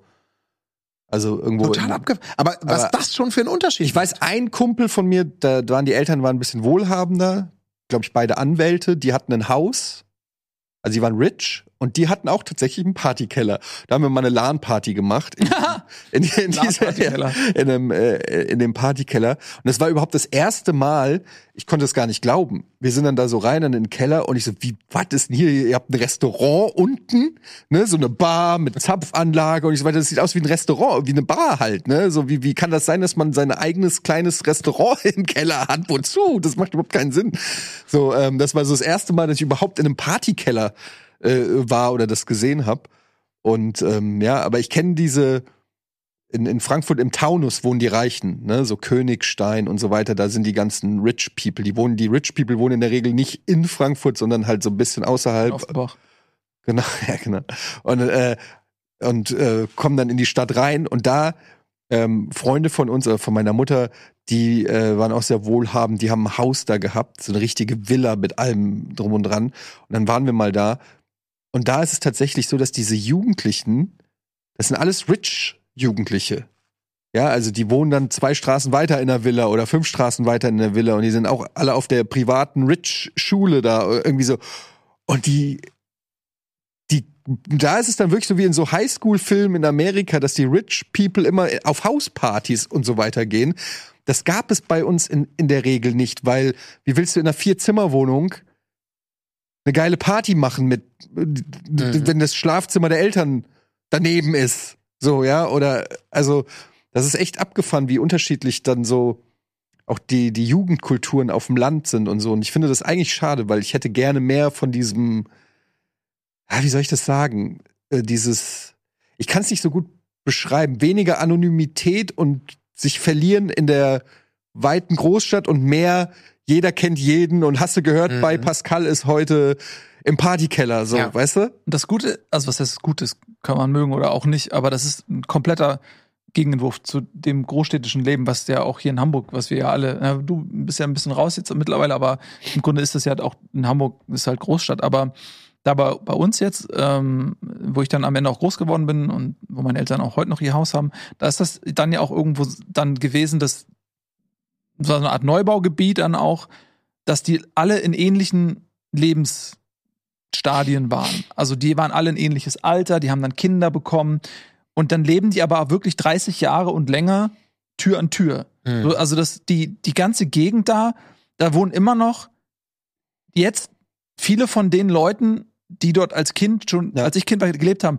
die Eltern von, und manchmal kommt man noch zusammen und wenn, was weiß ich, meine Eltern irgendjemand Geburtstag hat, dann kommen dieselben Leute. Und irgendwann, einige sind schon gestorben und da wohnen dann jetzt andere, aber ganz wenige sind jetzt weggezogen, weil ihr Leben sie woanders hingetrieben hat. Sondern die, das ist halt, da bleiben die halt, bis die tot sind. Und das ist irre, weil die kennen sich seit Jahrzehnten. Hm. Äh, das hast du in der Großstadt natürlich überhaupt nicht. Ja, nicht in der, nicht in Ja. der, nicht in der Form. Aber wenn ich jetzt zum Beispiel überlege, meine Mutter wohnt auch sei, also die ist jetzt zwar umgezogen, aber die wohnt immer noch in dem gleichen Wohngebiet. Ich habe neulich noch mit ihr drüber gesprochen, habe gesagt, es ist schon krass. Du, du wohnst dein ganzes Leben in Frankfurt Innenstadt. So, ne? Und ich habe in Düsseldorf, in Köln, in Hamburg, ich bin innerhalb der Städte umgezogen und so weiter. Und ich, äh, eigentlich ganz andere, mein Lebensentwurf ist ja so ganz anders als äh, die wohnen im Frankfurter Nordend, seit ich denken kann. Mhm. Und ich habe mich auch gefragt, so, gab es denn nie so den Wunsch irgendwie mal, also weiß ich, nervt dich das nicht, dass du immer mehr oder weniger die gleichen Gebäude siehst und den gleichen Vibe in einer gewissen Weise? Natürlich verändert sich das Stadtbild so ein bisschen. Aber nö, das ist so, Mhm. das ist so die, Aber ist natürlich auch so, dass ich glaube, wir sind halt auch einfach nicht repräsentativ, ne? weil uns ja allein dass das, der Job und das Interesse an, an sehr speziellen Berufen dann an diese Orte gebracht hat, wo diese Berufe irgendwie stattfinden. Mhm. Und nicht dieses Standardmäßige, dass du vielleicht sagst, oh, ich möchte Lehrer werden, dann kann ich auch in der Stadt bleiben, in der ich mich wohlfühle, werde da vielleicht Lehrer oder diverse andere Berufszweige. Da, da hat man ja nicht so die Wahl. Dann wird, ob man das jetzt, ob quasi der Charakter einen so ein bisschen ein, zu sagen, oh, man möchte raus, man möchte Dinge erleben, oder ob das ja einfach eine Notwendigkeit war, sich dann so, so, so anzupassen, weil halt, ja klar, wenn du, wenn du halt Videospiele machen willst, muss halt dahin gehen, wo, wo was mit Videospielen ist. Und dann stellt sich die Frage halt gar nicht mehr, Mhm. ob du das von zu Hause aus machst. Ne? Also, weil ich, ich finde, mittlerweile kann ich mir beides vorstellen. Also ich, ich, ich verstehe, ich, ich habe immer einen großen Reiz verspürt, rauszukommen, Neues zu erleben, äh, neue Städte, neue Menschen, beruflich verschiedene Sachen zu machen. Aber den Reiz so wieder so ein bisschen so, der, der Kreis schließt sich und es ist wieder verlässlicher und es ist eine kleinere Gruppe von Menschen, mit denen man dafür aber vielleicht auch wieder enger zu tun hat. Ähm, vielleicht ist es auch so eine Alterssache, dass so eben so ein bisschen da der Hunger auf alles frisch und alles neu ähm, dann einem auch so ein bisschen nachlässt. Weiß ich nicht. Aber ich spüre da so eine gewisse Erdung, die langsam so ein bisschen einsetzt. Mhm, auf jeden Fall. Für mich ist es weird festzustellen, dass die Erdung nicht in meiner Heimat ist. Ja, für für Ja. dich im Prinzip auch so. Also das ist für mich irgendwie so, dass ich irgendwann festgestellt, okay, meine Kinder sind schon beide Hamburger. Mhm. Äh, Ich wohne jetzt seit äh, 15 oder weiß ich nicht, 17 Jahren schon in Hamburg und die meisten meiner Freunde sind mittlerweile in Hamburg. Wenn ich so überlege, wer ist eigentlich noch in Frankfurt jetzt mal außer so engste Familie? Aber es ist auch nicht mehr so viele. Und dann denke ich so, scheiße, das, wie, schleichend das irgendwie so kommt. Ich habe immer noch diese unglaublichen Heimatsgefühle, wenn ich in Frankfurt bin. Aber gleichzeitig fahre ich so da durch und denke so, ich könnte hier, ich hier nicht mehr wohnen. Ich, ich, das ist nicht mehr, also ich merke richtig, wie sich das geschiftet hat. So. Und das ist irgendwie komisch, dass das nicht mehr der Ort ist, wo ich als Kind gespielt habe oder so, auch wenn du da jede Ecke kennst, aber ich merke irgendwie, ja, ich habe offensichtlich woanders mein Glück. Oder was heißt mein Glück? Oder mein, meine Standhaft. Und es ist krass, weil du ja damit auch dann den Familienzweig, also den Baum woanders pflanzt. Ich bin Ja. aus Frankfurt raus und äh, meine Kinder sind Hamburger, die werden hier in Hamburg groß, die sagen Digger und Moin und weiß ich nicht was. Und, Und äh, Hurensohn. und Hurensohn und genau. Ja, aber nicht deine Kinder, das meinen ja die anderen. Das machen die anderen, genau. Gott behüte. Äh, in Frankfurt sagt man auch nur, du Huren! Und Du hässliche. Ja. Das höre ich zurzeit immer. Du Hässliche? super. Du hässliche. Ganz, ganz häufig. Das, Du Hässliche? Ja, so, äh, du hässliche. Finde ich super. Weil das so, so, auch so harmlos oldschoolig ist. Und man weiß nicht, wie böse es gemeint ist oder wie das heute benutzt wird. Mich ist das einfach nur so eine geile. Positiv Ich sag, du hässlicher. Da würde ich jetzt nicht sagen, ja, ich muss dich verklagen, weißt du, weil das so, ich müsste, würde lachen. So. Habt ihr noch nie gehört? Nee? Nee. Ja. Nee, aber Nicht- nicht? Ja, du hässlicher. Ja, es kommt manchmal, was willst du, du? Du hässlicher. Ja, gut, das kommt bei deinem- auch in dem Medien, bei- die ich konsumiere. Ich wollte gerade sagen, das kommt da in deinem Trash-TV und so, äh, kommt das ständig vor. Aber bei dir ist ja, wenn ich, wenn ich dann Frankfurt richtig antizipiere, hast du ja quasi auch so ein bisschen ein Großstadtszenario gegen ein anderes Großstadtszenario. Ja, so. Es ist nicht so dieses aus dem Dorf in die Großstadt und dann vielleicht wieder zurück ins Dorf. So. nee. Also, Also jetzt wohne ich ja. natürlich so ein bisschen weiter außerhalb, aber als ich jetzt noch in Hamburg gewohnt habe, habe ich auch mitten drin gewohnt und ähm, ich meine, ich habe jetzt, muss sagen, in Frankfurt zwar auch stadtnah gewohnt, aber es war trotzdem eine relativ ruhige Straße. So eine Straße, das waren zwar Mehrfamilienhäuser, aber auch, das war, ist ja, Frankfurt ist ja nicht Berlin. Also es sind trotzdem, da in unserem Haus wohnten dann drei weitere Familien in so einem Altbau und gegenüber wohnten in dem Haus vier Familien und es waren in dieser Straße, wo ich groß geworden bin, lauter Kinder, die draußen auf der Straße gespielt haben und da ist am Tag dreimal ein Auto durchgefahren. So, also es war relativ ähm, und du warst ja auch nur in diesem, also nicht nur, als ich älter wurde, dann nicht mehr, aber du hast so dein Gebiet gehabt, so ne, dein Park, dein Kiosk, dein Supermarkt. Also es war ja, zwar ist die Stadt größer, aber letztendlich ist es doch sehr Man begrenzt. nutzt nicht die ganze Stadt, man hat sein Fenster. Genau. Du, es ist Ja. alles im gleichen Gebiet. Die Schule, die Sportvereine, Ja. die Nachbarn. Also das hat sich schon alles sehr äh, lokal dann so angefühlt. Und hier in Hamburg war es dann schon so, dass du merkst, dass Hamburg halt doch mal eine ganze Ecke andere Dimensionen hat. Von der, Tougher. ja, von, Tafel- von der Straßenbreite, ne, Ja. von, von der Höhe der Häuser, von allem so ist es noch, noch mal so die Wege sind einfach, ne, wenn du sagst, ähm, in, in 15 Minuten, 15 Minuten in Hamburg sind anders als 15 Minuten in Frankfurt, sind anders als 15 Minuten in Berlin. Mhm. Aber wie ist es bei dir?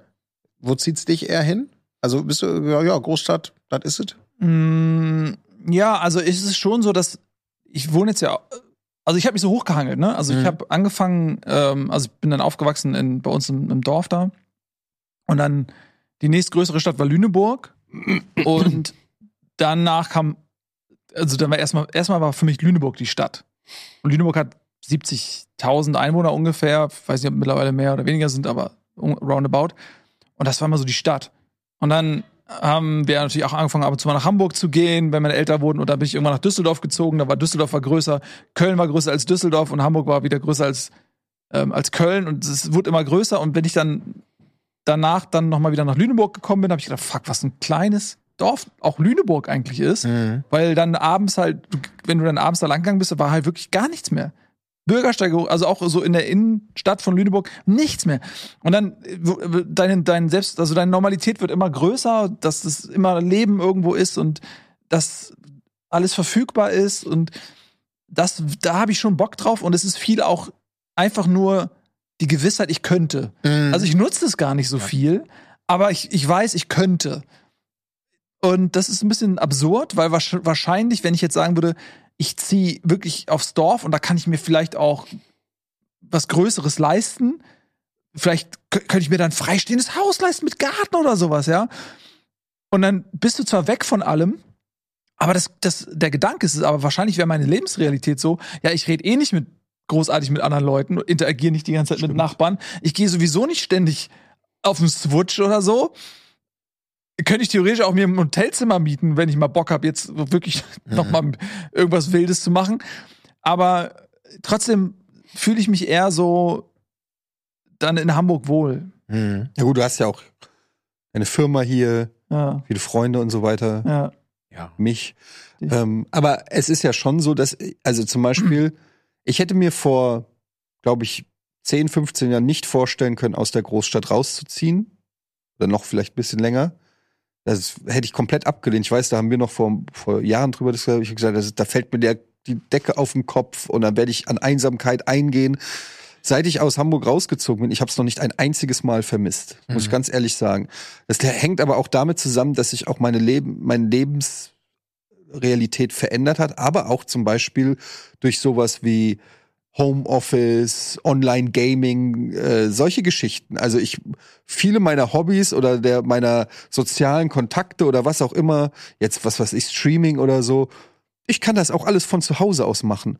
Ne? Also ich könnte sogar noch viel weiter in die Pampa ziehen. Ich würde gar nicht so viel vermissen. Ich muss, klar, jetzt hier durch Rocket Beans und so äh, muss ich häufiger in die Stadt kommen. Aber wenn das jetzt nicht wäre, gäbe es für mich gar nicht so den großen Anlass, in der Stadt zu wohnen und Mhm. einmal im Monat mit einem Kumpel was trinken gehen. Das kann ich aber auch, dann fahre ich halt mal eine Dreiviertelstunde oder so. Ja. Wenn dafür, weiß ich nicht, du eine Mansion mit Park hast oder versus eine Zwei-Zimmer-Wohnung in Hamburg.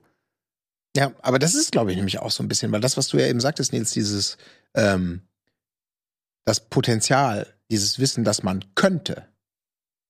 Ich glaube, du wirst, oder wenn man vielleicht rauszieht oder so einen Switch macht, ich habe den ja auch ähnlich gemacht und ich kenne dieses Argument total zu wissen. Ich könnte jeden Abend in eine Galerie gehen, in eine Kneipe, ins Kino, Kultur, Spaß, also so das, was man Mhm. so abends halt macht, äh, wenn es einem vom Sofa, vom Sofa zu langweilig ist, kennen wir alle.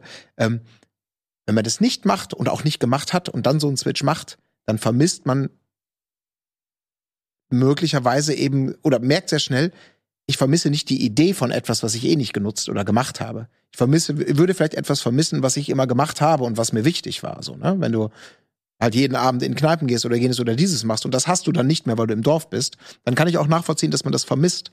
Aber ich habe diesen, diesen Effekt genau wie du gehabt. Ich habe es keinen Tag vermisst und habe irgendwann auch so eben dann gemerkt, ja, okay, es ist halt doch eher diese theoretische Idee, die dich da gehalten hat, aber eine theoretische Idee vermisst man halt nicht. Aber der, Ne? der, So, so ein bisschen. das Ding ist halt, du hattest es ja auch schon. Wir hatten das. Genau, Ja. aber ich habe es auch nie so genutzt, das will ich damit Na, sagen. naja, ne? Das aber kein überleg mal an unsere. Giga-Zeit. Wie alt warst du da? 25? Ja, so, ja. In Köln? Mitte, Mitte Ende 20, Ja. so, ja. So mit Mitte, Ende 20 in Köln war natürlich geil. Am Wochenende auf die Aachener oder auf die Zülpe oder was auch immer. So und da ist es dann auch so ein Vibe, den man spürt. Du musst gar nicht immer dran teilnehmen, aber du merkst irgendwie, du guckst aus dem Fenster, überall sind junge Leute, unternehmen Mhm. was, äh, die Bars sind auf, es ist Verkehr, es ist irgendwie, das ist ja auch so ein Vibe, den du irgendwie einatmest. So und den hatten wir ja auch. Ist ja nicht so, dass wir äh, das nie hatten sondern wir haben das mitgenommen. Und das ist auch, glaube ich, gut so, dass du, wenn du mit, äh, mit 20 oder so in einer Großstadt wohnst, äh, oder so wie Köln, wo super viele junge Menschen und Studenten und Party und Feiern und Gutes, aber jetzt sind wir halt alte Fürze. Wir haben das gehabt. Ich war gestern, weil ich essen hier mit Kollege Heiko, und dann waren wir in so einem, er hat es raus, so irgendein so fancy Asiate, den ich gar nicht kannte, irgendein so ein Pop-Up-Restaurant. Und da waren halt ich war halt mit der Älteste und Heiko. So, und du guckst halt, das sind nur coole junge Leute. Ich war ewig nicht mehr weg, so, ja. Aber äh, das hat schon irgendwas in mir ausgelöst. Es hat mir eine gewisse Energie gegeben, so. D- d- Nicht, dass ich das jeden Tag brauche, aber ich hatte, ich habe so ein Bierchen getrunken, gegessen. Es waren um mich rum, waren glückliche Leute mit Zukunftsplänen Mhm. und Yogamatten wahrscheinlich zu Hause und weiß ich nicht was und, und gesunder Ernährung und so. Und du hast richtig gemerkt, so, wow. So, und du bist rausgegangen und Leute waren auf der Straße, haben an den Bars gestanden, irgendwie angestoßen. Und dann habe ich gedacht, so, was hatte ich schon in der Form, hatte ich das gar nicht mehr, so, äh, lang nicht mehr. Ich habe diesen Vibe nicht mehr so gehabt, weil ich habe gearbeitet, dann bin ich nach Hause, waren die Kinder, dann war ich müde, dann habe ich gearbeitet, gestreamt, was, dann bin ich ins Bett gegangen. Das war mal so der Daily Rhythmus. Aber so richtig am Leben teilgenommen habe ich lange nicht. Und das ist, glaube ich, das, was so ein bisschen verloren geht, dieser Vibe, den man eher in der Großstadt hat als auf dem Dorf, wo, wo, wo nichts abgeht, wo es dann wirklich ab 21 Uhr auch still ist. Das ist mir zum Beispiel aufgefallen, wie ruhig es Mhm. ist. Mhm. Das ist völlig faszinierend. Ich habe vorher an einer sechsspurigen Straße gewohnt. Es war nie ruhig. Über mir, unter mir ein Burgerladen, wo die Boxen an den Decken hingen, bei denen ich immer dunk, dunk, dunk, latent Bass in der Wohnung hatte. Und jetzt gehe ich, weiß ich nicht, um 9 Uhr gehe ich vor die Tür. Nichts.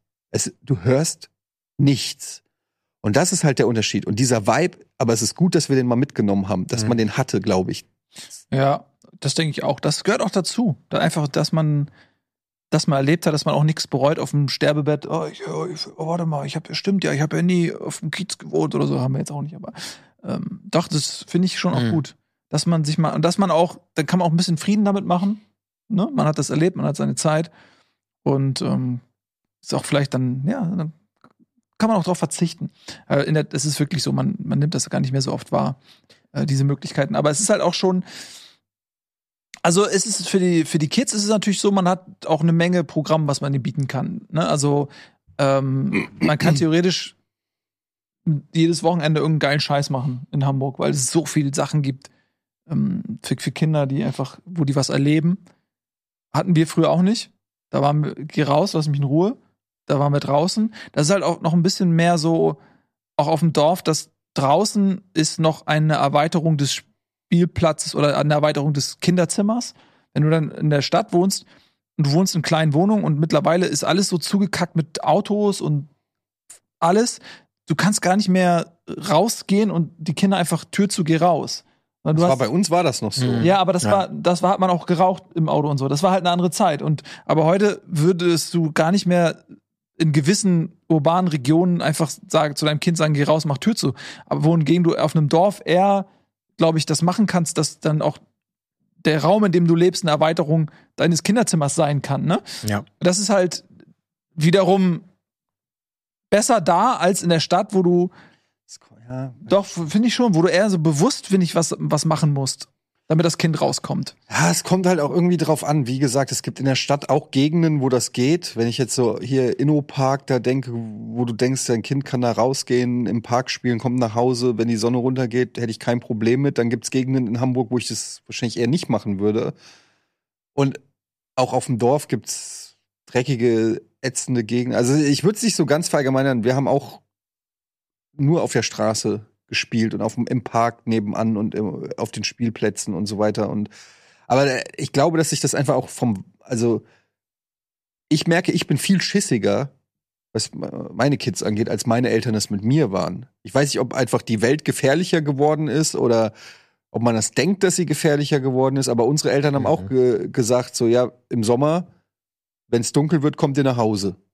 Ja, ja. Und, da, und dann sind wir mal, sind wir dann da zum Park oder zum Spielplatz oder zum Kiosk oder zur Eisdiele. Und wie so eine Rasselbande sind wir dann da durch das Nordend da, durch das Viertel. Und wenn es dunkel wurde, ist man nach Hause gekommen. Das war dann manchmal um neun oder um zehn nach neun oder um halb neun oder so. Und da, das war nie, nie ein großes Thema, ehrlich gesagt. Natürlich haben die Eltern immer mal so am Vorhang ne, geguckt, sind die Kinder noch, wo sind die und so. Aber ich würde das, glaube ich, nicht so tolerant heute handhaben. Ja, also, aber ich finde das schon interessant, weil das ja wirklich so auch, das, das wird ja Kinder total prägen und so völlig unterschiedliche Kindheitsszenarien schon so entwickeln in den Jahren. Also bestimmt ist die Welt irgendwie komplizierter und gefährlicher geworden, Gefährs, äh, ge Verkehrsauskommen, Aufkommen, ach, etc. Aber deswegen diese Vorstellung, dass du, wenn du noch da wohnen würdest, wo du vorher gewohnt hattest, sechsspurige Straße, ab wann kommt dann dieser Switch, dass man sich nicht mehr um alles kümmert, wegbringt, hingeht, ähm, Geleitschutz gibt sozusagen, weil allein die Situation, Großstadt, Verkehr und so weiter eine ganz andere ist als trittst vor die Tür, verkehrsberuhigte Zone und da ist der Wald gegenüber. Und also, wann du diesen Switch machst, das ist das ja nicht nur was mit Vertrauen zu tun, sondern tatsächlich schon, es, es ist ein Unterschied. Ja klar, Weil, und wenn du so groß wirst, mein- zu sagen, ich gehe vor die Tür, tschüss, Mein bis heute Sohn ist Abend. mit dem Fahrrad allein zur. Schule gefahren an der sechs Ja, das muss ja auch irgendwann natürlich. Ne? Ja. Also der muss, aber die, die Sorge, also wenn die ich Sorge war ja. da, ja. Die Deswegen. Sorge war da, aber du musst den ja dann auch, Ja. du musst dem ja beibringen, durch die Stadt sich zu navigieren. Also zum Beispiel auch wenn du Fahrrad fährst, ne? Selbst wenn du diese mittlerweile diese Fahrradspuren äh, hast, hast ja trotzdem links von dir dann direkt, der, der Kleine fährt noch wackelig mit dem Auto und links von ihm fahren die Mhm. Autos vorbei. Oh, ne? Und äh, dann ich vorne weg, meine Frau hinten, die zwei Kids dazwischen und dann musst du denen irgendwie beibringen, wie man, wie man äh, irgendwie da sich lang navigiert. Das ist ja auch irgendwie, dadurch eignen die sich ja auch Skills an, aber ich gebe auch zu, dass ich natürlich Schiss hatte ohne Ende und, und keine Ahnung. Hm. Die ersten Male, wo mein Kind alleine zur Schule gegangen ist, äh, das hat mich fertig gemacht, ne? Also wirklich, da. Äh, und das sind auch so Sachen, mit denen man zum Beispiel überhaupt nicht rechnet. Hat jetzt nicht direkt was damit zu tun, aber ihr kennt doch diese Ströer ähm, Säulen, da Werbesäulen. Säulen, Werbesäulen, da sind ja auch manchmal Nachrichten. Mhm. Mhm. Auch so eine Sache, wo ich nie vorher drauf gekommen bin. Plötzlich steht dann da so, ja, weiß ich, sechsfacher äh, äh, Vater tötet Sechsjährigen und Zwölfjährigen mit Messer. Direkt auf dem Schulweg zur Grundschule dieses Steuerplakat. Und die Kinder können ja lesen mittlerweile dann. Und er liest es dann so und fragt mich dann so, warum hat er seine Kinder umgebracht? Und du denkst dir einfach nur, Alter, muss das sein? Mu muss, muss die schlimmste, brutalste Nachricht auf dem Schulweg rund, so, das sind so Sachen, die hat man vorher einfach nicht auf dem Schirm. Das interessiert es. Da kommst du gar nicht auf die Idee. Du fährst im Auto lang, siehst Ströer, ah, okay, der Vater hat seine Kinder umgebracht, ha, scheiße, und fährst weiter. Du denkst überhaupt nicht daran, dass kleine Kinder das lesen und was das in denen auslöst. So, ähm, das sind halt auch so, so Sachen, mit denen man sich erst beschäftigt, wenn sie ja, so, oder so Ampelschaltung und, und äh, so Sachen, die dich normalerweise überhaupt nicht. Ja, verstehe ich total. Und das finde ich auch total witzig, weil ich konnte mir gerade diesen Schulweg so gut vorstellen. Wir kamen ja eben vom Rauchen. Also diese, und dieses Gefühl dafür, was ist jetzt eigentlich gefährlich und was ist nicht gefährlich, was muss ein Kind lernen, was nicht. Sowas würde ich jetzt auch sagen. Also da, wo ich groß geworden bin, aber wahrscheinlich auch überall anders, das hat es früher nicht gegeben. Ne? Also so Nachrichten oder irgendwas Displaytes, wo, wo diese Art von Sachen da sind. Aber was es natürlich gegeben hat, ist, du bist zugepflastert mit Zigarettenwerbung überall. Ist das coolste, das Normalste der Welt. Zigarettenautomaten steht drauf, aber erst ab 16 Geld einwerfen. Ne? Und aus heutiger Sicht diese Vorstellung, mit dieser Normalität so bombardiert zu werden, ist natürlich ein bisschen äh, Äpfel- und, und Birnenvergleich, aber so dieses Bild, dass so jede Zeit ihre Gefahren und aus Elternperspektive weniger schlimm, schlimmer und gefährlich. Also das will ich damit gar nicht klein machen, sondern ist einfach nur so interessant, weil das hat's halt früher gegeben Mhm. und wahrscheinlich auch verglichen. Mein Schulweg früher war so eine halbe Schotterpiste. Äh, mittlerweile gibt's da wahrscheinlich, ist das, ist das komplett gepflastert worden dann irgendwann und es gibt Ampeln und es gibt getrennte Wege. Früher war das einfach, ja, fahr mal und rutsch möglichst, wenn es so leicht abhängig ist, an der Kurve nicht aus, sonst rutscht du auf die Straße. Und ja, also wie, wie so jede Zeit, ne, so jede Herausforderung hat, aber diese, ich, das habe ich auch nie so richtig gefragt. Was haben unsere Eltern eigentlich für Sorgen dieser Natur ausgestanden? Also beispielsweise das erste Mal alleine zur Schule. Mhm. War das ein Panikfaktor oder war das so, nö, Quatsch, wieso? Diese Gefahren, über die ihr heute nachdenkt oder die ihr da seht, Quatsch, die fahren da hin und kommen wieder nach Hause. Also, Also, oder haben die ja. ähnliche Panik geschoben und es einem nur nie gesagt, Also, beispielsweise. Ich habe ja noch zwei Geschwister. Und es wäre jetzt nicht so schlimm gewesen, wenn jemandem was passiert. Ähm, Ersatz. einen Ersatz. Kommt mal drauf an, wen, weil es gibt halt zwei gute Und und mich, ein. ja. Nee, aber, es, äh, aber ich glaube schon, ich glaube, dass sich die jetzt die Liebe, die man zu einem Kind hat, das wäre ein bisschen arrogant zu glauben, dass das in vorherigen Generationen in irgendeiner Form weniger gewesen ist. Aber ich glaube schon, dass es eine andere Normalität gab. Dass, dass es einfach so ist, dass Kinder vor die Tür gehen und spielen oder dass, dass die vielleicht früher alleine zur Schule gehen oder so, dass es eine gewisse Selbstständigkeit auch vielleicht eher da war von Kindern, die man dann einfach auch vorgelebt und erwartet hat. Gerade je mehr Kinder du hast, desto weniger Aufmerksamkeit kannst du einem einzelnen Kind geben. Und ich sehe das ganz oft ähm, bei Freunden, dass das erste Kind sehr viel mehr einfordert an Aufmerksamkeit und auch viel weniger selbstständig ist, auch was, was so Einschlafen angeht oder die Dinge, weil wir dann dem ersten Kind so viel geben und wenn dann die zweite oder dritte Kind kommt, die, die kennen das gar nicht anders. So, ja, klar, die, die sind dann viel tougher, einfach Mhm. selbstständiger. Und das zeigt ja schon, dass das einfach auch an der Erziehung liegt und dem, was man dem Kind auch gibt und was das Kind dann erwartet und was für das Kind normal ist. Ähm, ich glaube, früher war, war einfach mehr so, ja, putz dir doch die Zähne alleine. Und dann sitzt du halt beim Zahnarzt und das Karies Das oder so. war Weiß ich irgendwie, Mhm. ich weiß auch nicht, was es ist. Ich kann, man kann ja auch immer, es ist schwer, weil, also meine Mutter war einfach auch zum Beispiel strenger, als ich es bin, aber die hatte auch so eine natürliche Autorität irgendwie. Ich kann mich nicht, zum Beispiel nicht erinnern, so frech zu meiner Mutter gewesen zu sein, wie meine Kinder teilweise zu mir sind. Mhm. Ich kann mich aber auch nicht erinnern, dass ich teilweise so einen Anschiss meinen Kindern gegeben habe, wie ich manchmal gekriegt habe. So dass dir wirklich die Ohren schlackern und du sagst, okay, she means it. So, keine Ahnung. Also es ist so, also ich habe schon das Gefühl, dass meine Kinder wesentlich wohlbehüteter und verwöhnter noch aufwachsen. Ich bin auch wohlbehütet und, und so aufgewachsen, aber ähm, es ist irgendwie schon noch mal allein allein die Figur des Vaters ist einfach schon so anders. Ganz andere. Also Ja, ich wenn ich ich habe ich habe äh, mit meinem Kind mehr jetzt schon mehr Zeit verbracht als mein Vater mit mir in 45 Jahren. Mhm. So, das ist einfach schon Ja, das ist die, das, das Männerbild anderes. ist ein komplett anderes und äh, und das, Das hat ja war- aber was das für einen das, Einfluss das macht komplett was, Ja. weil bis zu unserer, ich meine, keine Ahnung, wie es vor 100 Jahren war, aber gefühlt war bis zu, also alle unsere Väter unserer Generation, da gab's, gibt's jetzt auch Ausnahmen und will jetzt auch nicht alles über einen Kamm scheren, aber es gab schon so grundsätzlich ein Vaterbild, das sich vielfach auch drauf beschränkt hat, zu sagen, okay, ich verdiene das Geld und äh, alles andere ist nicht mein Business, so Kindererziehung und das ist alles und mit Kindern spielen mache ich alles nicht. So, das ist schon bei vielen relativ normal gewesen. Und ähm, aber auch, dass man gewisse, fast, also bei mir war es schon, dass ich teilweise auch natürlich Angst hatte, Schiss, Anschiss zu kriegen. Von meinem Vater. Weil Mhm. mein Vater war der Anschiss-Guy. Meine Mutter zwar auch, aber das war, aber wenn mein Vater mich angeschissen hat, oder ich wusste, ich habe zu erwarten, dass der, dass ich Ärger kriege, da habe ich richtig Schiss gehabt. Hab ich Angst vor gehabt. Und ich glaube, mein Sohn hat keine Angst vor mir. So, das ist schon was anderes. Mhm. Ähm, man muss natürlich konsequent sein und trotzdem Sachen, die die nicht machen dürfen, muss man in irgendeiner Form sanktionieren. Also man muss denen schon klar machen, wo die Grenzen sind. Aber es passiert auf eine andere Art und Weise. Es geht weniger über Angst. Ja. Und äh, wenn genau wie bei dir, ich habe so viele unzählige Stunden mit meinem Sohn gespielt und mich auf seine Welten eingelassen und und bin bei einfach bei ihm gewesen. Das ist die Vorstellung, wie der weiß gar nicht, wie das bei mir war. Das, also mein Vater Mhm. hat halt gar nicht so, der hat nicht mit mir gespielt. Mhm. So, das war Ich sag damals dir- nicht so. ist nicht gut. Was? Es war besser. Spielen. Ja, es war besser, wie unsere Väter es gemacht haben. Es hat uns tough gemacht. Das ist tough gemacht, ja. Es hat uns selbstständig gemacht. Guck, wo wir sind. Ja. Es hat uns, äh, es hat uns zu diesen unglaublichen Alpha-Tieren gemacht, die wir jetzt sind. Mhm.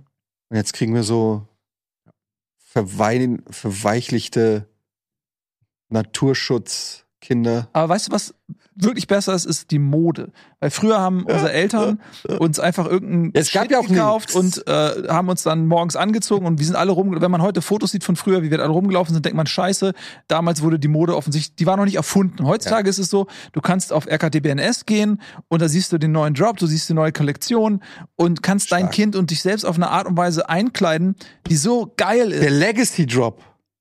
Guck ihn dir mal an. Das ist das. Scheiße.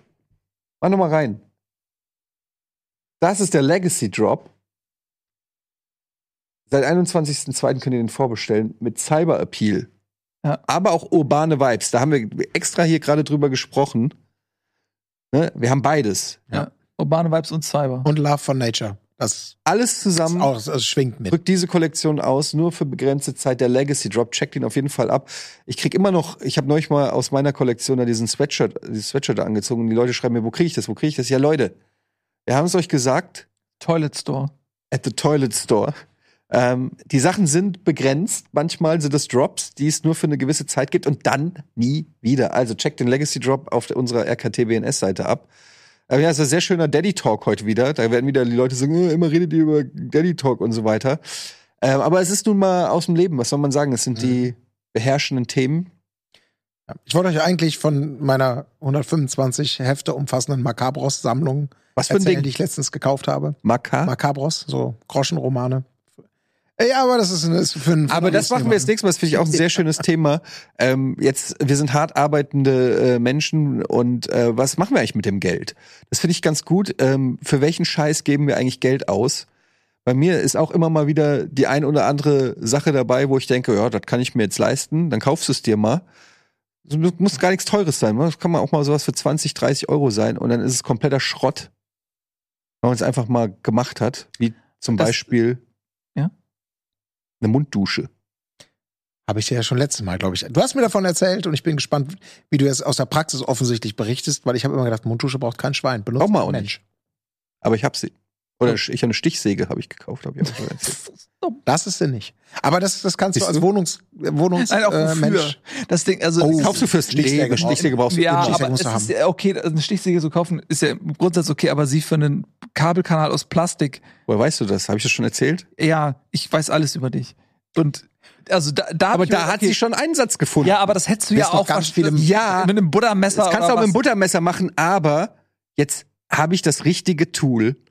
Und in Zukunft Aber was machst du, wenn bis zum nächsten Mal, wo du sie benutzt, ist ein neueres Modell von der Stichsäge raus? Nein, das ist eine Und gute die hast du dann nicht, die wird dann angetrieben von Das einem neuen. Elektromotor. Und weißt du, was ich noch bestellt habe? Ich habe bei der Stichsäge war ja ein Sägeblatt dabei und ich habe jetzt ein neues Sägeblatt für PVC bestellt, damit der nächste Kabelkanal nicht mehr franzt, Ja, sondern glatt. musst du alles wissen. Das Tolle ist, wenn ich den nächsten Kabelkanal verlege, weiß ich, an wen ich mich wende. Und wenn ihr den nächsten Kanal abonnieren wollt, dann wisst ihr auch, an wen ihr euch wendet, nämlich an Rocket Beans TV. Vielen Dank fürs Zusehen. Das war Almost Daily für heute. Wir sehen uns in der nächsten Woche in neuer Besetzung und in einer neuen Folge. Bis dahin alles abonnieren, alles gucken, was wir euch vor die Füße schmeißen. Wir sehen uns dann. Tschüss und auf Wiedersehen. Sowas wolltest du sagen. Mehr. Was? Tschüss.